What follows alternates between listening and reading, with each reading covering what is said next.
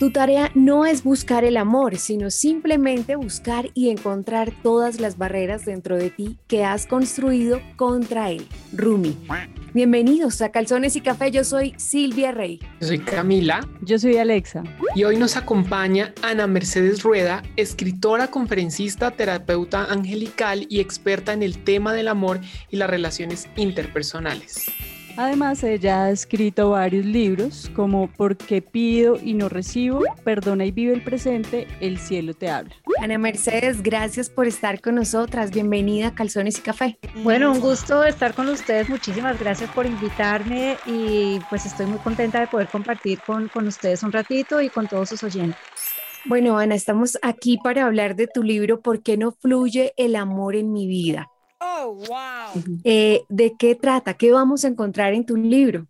Pues mira, ese es el tercero de cuatro libros que he escrito hasta el momento y como su nombre lo indica, es, es un libro que busca contestar esa, esa pregunta, porque a veces sucede que hay personas que sienten que por más que lo intentan, el amor no les funciona o porque terminan siempre sufriendo en las relaciones o porque no llega a alguien, alguien especial.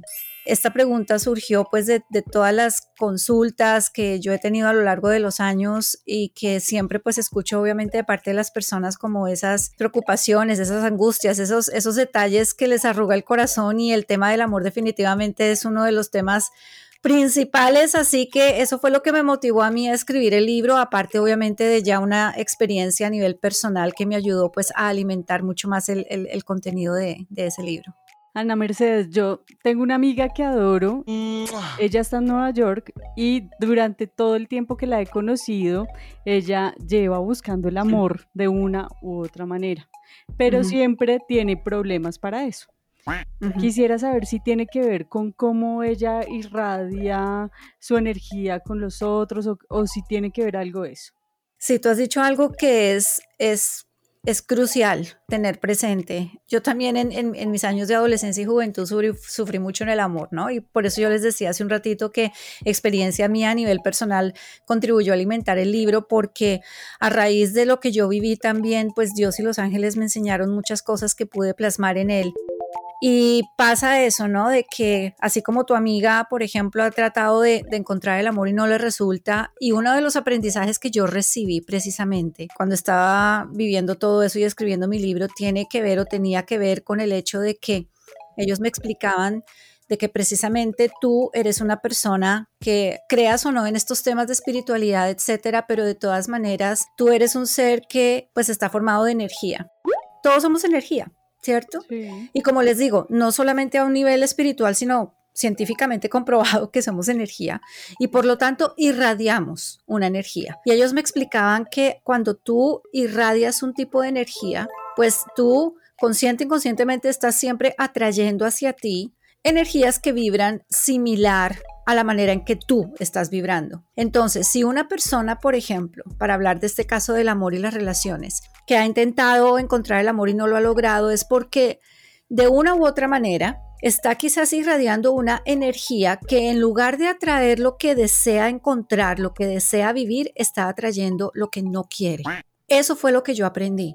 En mi caso, para, para graficarlo un poco y que ustedes me entiendan mejor, en mi caso, por ejemplo, era una autoestima por el piso. Mi autoestima estaba por el piso, entonces yo no me quería, ¿cierto? Cuando yo no me quería, pues eso era lo que yo estaba irradiando, una falta de amor hacia mí. Entonces, ¿qué pasó? Que yo terminé atrayendo personas que no me querían, personas que no me valoraban, personas que no me daban lo que yo merecía recibir. Entonces ahí es cuando uno empieza a entender que de acuerdo a la energía, la vibración que tú irradias, eso es lo que tú atraes. Ese es uno de los puntos más importantes para entender por qué a veces uno o no atrae a quien uno de verdad quiere atraer o termina no atrayendo a, a una persona especial, porque uno está cerrado en su corazón, porque uno tiene miedos, porque uno tiene una cantidad de cosas que están enviando el mensaje opuesto a lo que uno quiere vivir. En ese sentido de esto que nos explicas, hay enemigos del amor, tú manejas ese tema en, el libro, entonces yo creo que esos enemigos pueden hacer que no vibremos energéticamente. Entonces, ¿nos podrías contar un poco de ese tema? Sí, cuando estaba escribiendo el, libro, ellos me, me dieron una cantidad de información con respecto a eso que yo llamé los enemigos del amor, como tú bien dices. Y la lista, eh, por lo menos cuando escribí el libro, era de más de 30 y pico. Era una, lista como de 35, 36 enemigos que llamo yo bloqueos. Y muy seguramente hay más.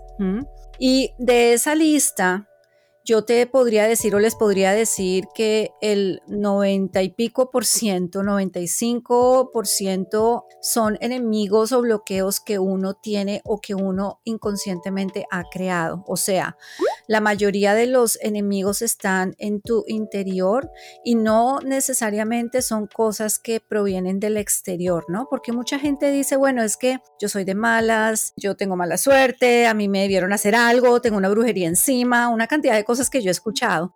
Y resulta que en realidad, como les digo, más del 90% de los casos es algo que uno tiene en su interior. Esos son los famosos enemigos que yo menciono en el libro o que también pueden ser como esos bloqueos, esas cosas, esas raíces que están en ti y que nuevamente tú irradias de una manera consciente o inconsciente y que generan ese tipo de experiencias en tu vida emocional. Eh, yo sí quiero saber cómo uno puede romper esos bloqueos, porque yo, o sea, me imagino que debe haber una manera en que esas inseguridades o esos bloqueos uno los pueda oprimir, pues, de alguna manera para, para poder tener el amor que uno quiere. Sí, claro.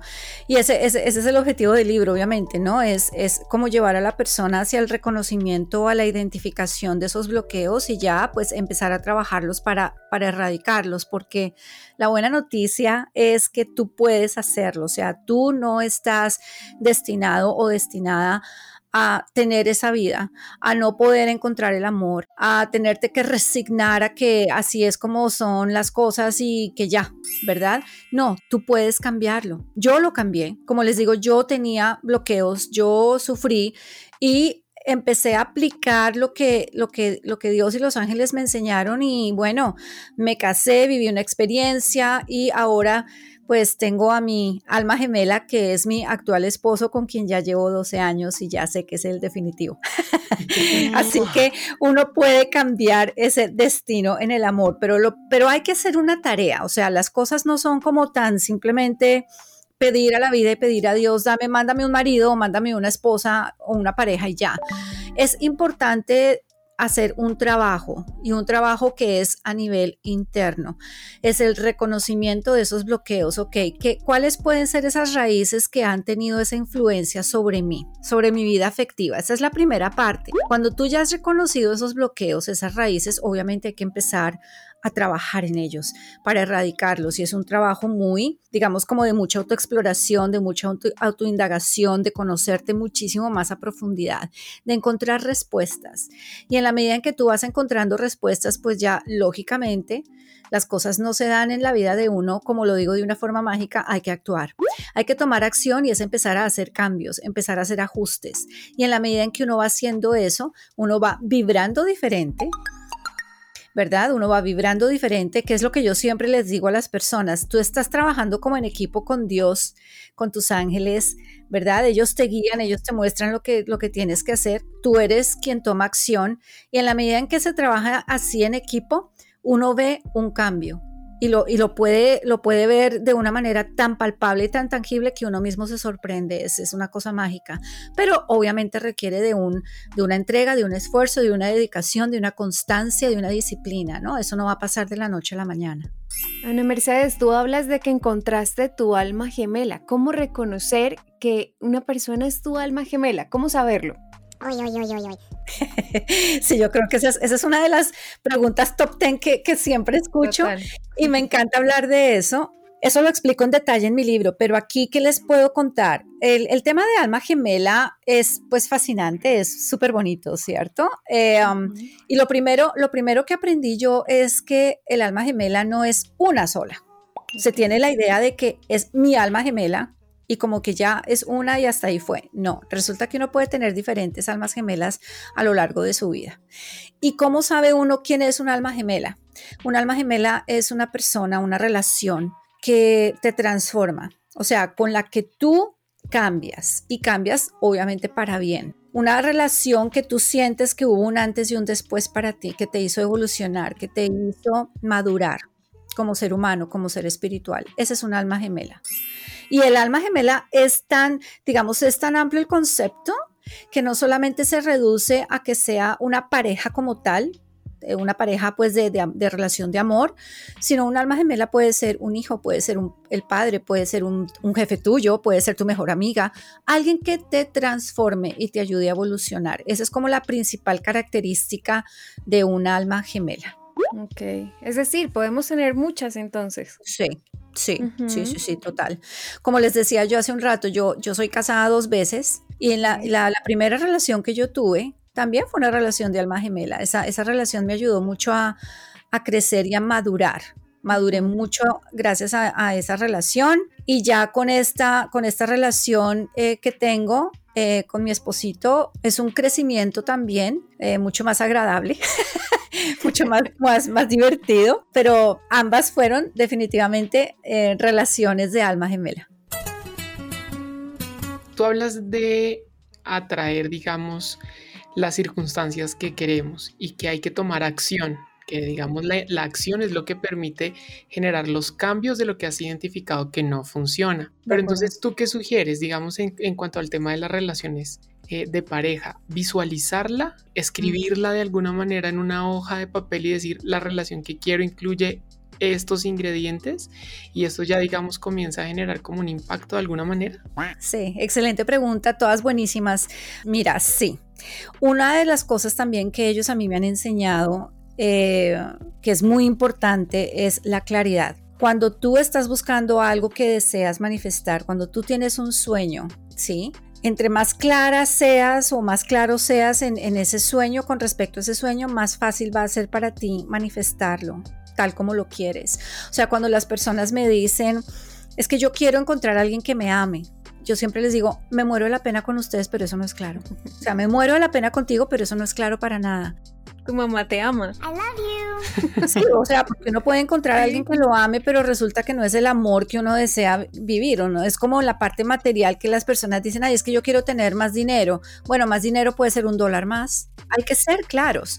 Entonces, sí, cuando tú estás buscando el amor verdadero, el punto de partida parte pues de lo que ya les decía del todo el trabajo interior y ya para manifestar, ¿sí? Ser claro en qué es lo que tú deseas vivir en una relación. Ahora, bien importante también hacer aquí la aclaración de que cuando tú describes o cuando tú plasmas de una manera clara, detallada lo que tú deseas, no quiere decir que no puedas ser flexible. Y de hecho, gran recomendación que yo siempre doy es que sean de todas maneras flexibles. ¿sí? Porque entonces ustedes dicen, no, es que yo quiero que mida 1,75, ok, bueno, ¿qué pasa si llega uno que mide 1,80? Entonces ya no te sirve, hay que ser flexibles porque pueden pasar esos detalles, ¿cierto? Estoy exagerando, pero es para que me entiendan el concepto. Entonces hay que tener esa flexibilidad, pero sí siendo muy claras o muy claros de que este es, digamos, como el tipo de relación con el que yo puedo sentir o puedo llegar a sentir esa paz, esa tranquilidad, esa armonía, esa alegría, ese gozo. ¿Sí? Que yo quiero, sentir que valgo, sentir que, merezco, sentirme bien. Entonces, fíjense cómo lo estoy yo diciendo, ¿no? No es solamente que tenga esto, que sea esto, que se vea de tal forma, sino también es cómo deseas tú que la relación fluya y se dé y se desenvuelva para que tú te sientas bien con ella. Esa claridad es fundamental. Ana, yo quiero reincidir en un tema. Claro que sí. Que pues digamos sabemos que la lista es interminable, los bloqueos y los enemigos van a ser digamos tan diversos como personas en el mundo y tan diversos como las experiencias que tienen esas personas en todo el mundo. Pero tú podrías de pronto explicarnos, tú que digamos eres la experta en el tema, unos muy generales que nos asaltan a todos como en nuestra cotidianidad y, y, que de pronto podríamos ya estar comenzando a cambiar un poco el chip y nos permitan empezar a vibrar diferente. Sí, claro, de todas maneras dentro de esa gran lista eh, hay unos que, que están como de primeros, ¿no? Y que son como los más comunes. Y dentro de esos está el miedo. O sea, el miedo. Es impresionante cómo el miedo nos bloquea, ¿no? El miedo es la fe en lo negativo es la fe en lo negativo. Ese es el miedo.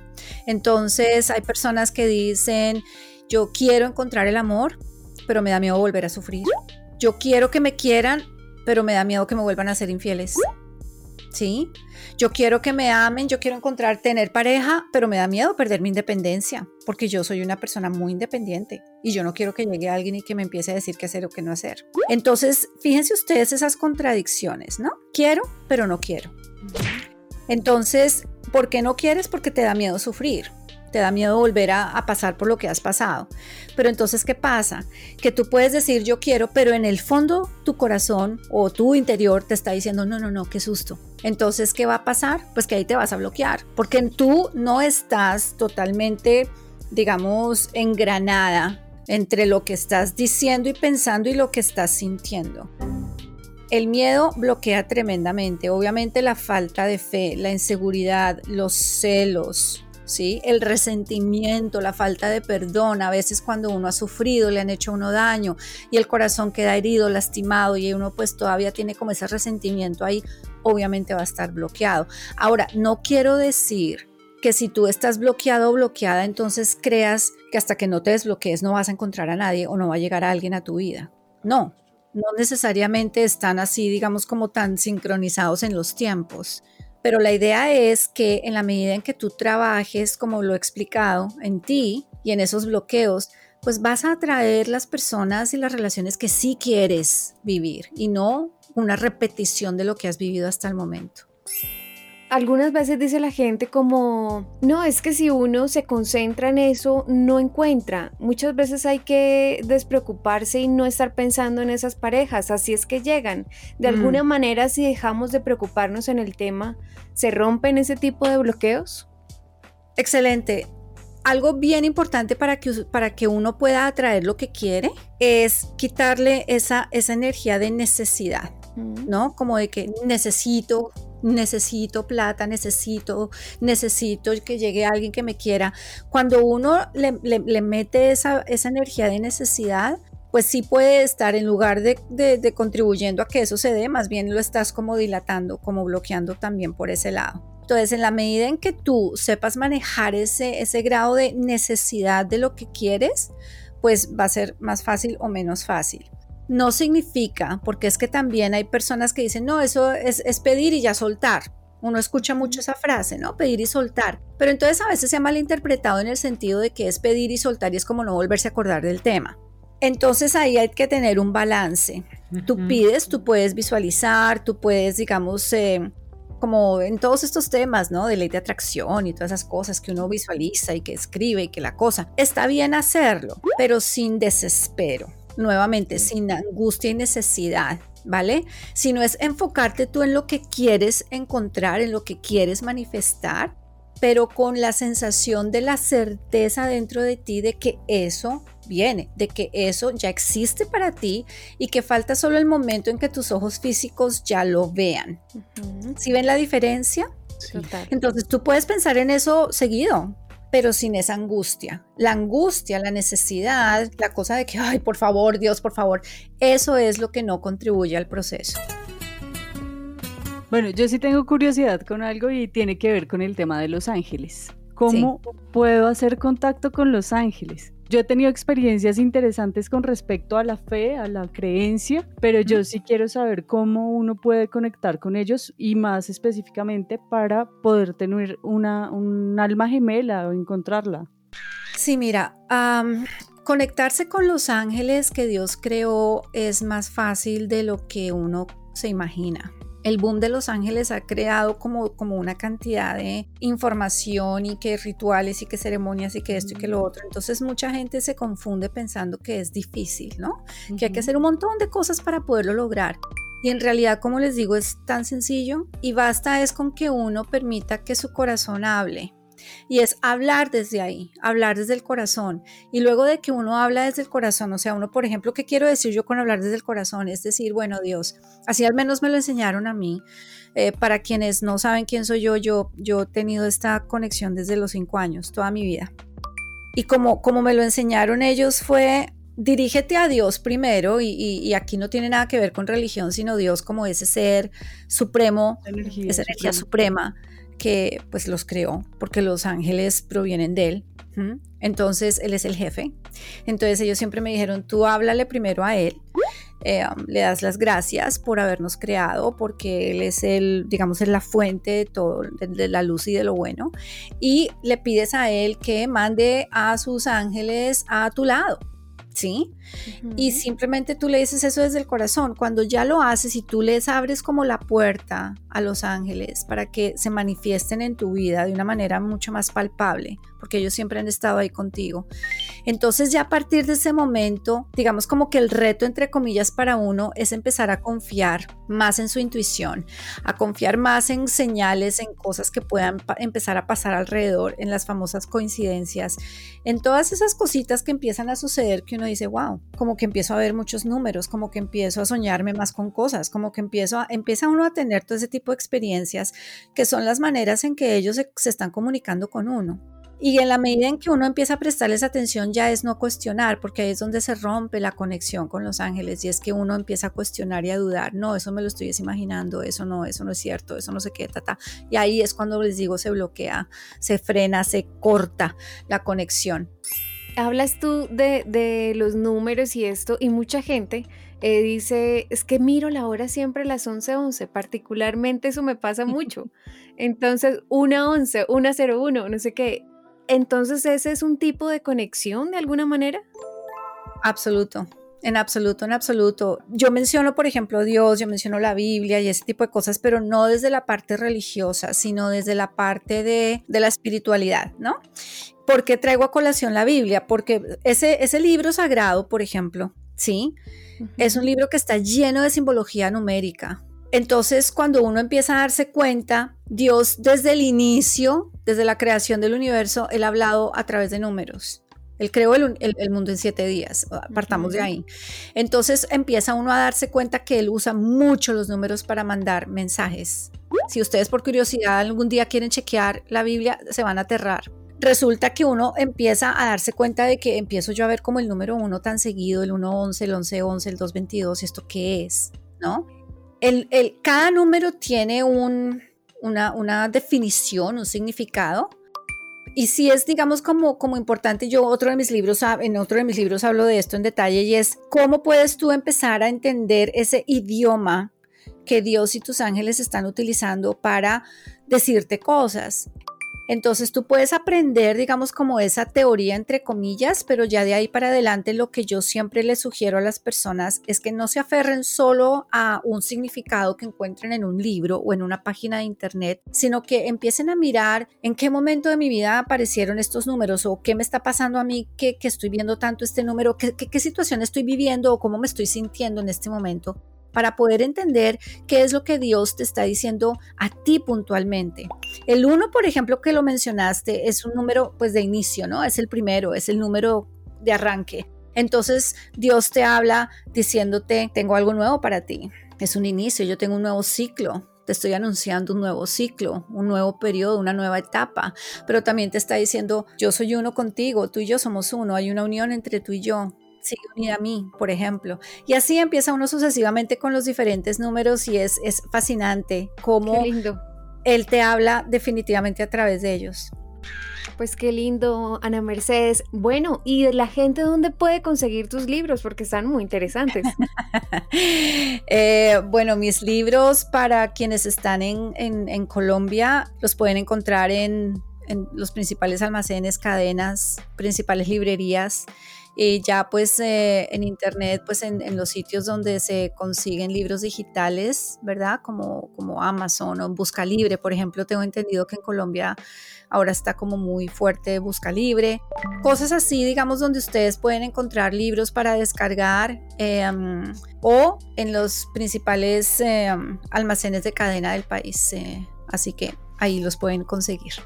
Ana, ¿y nos podrías regalar tus redes para, para seguirte y que todas las eh, escuchas sin calzones puedan estar conectadas con todos tus contenidos?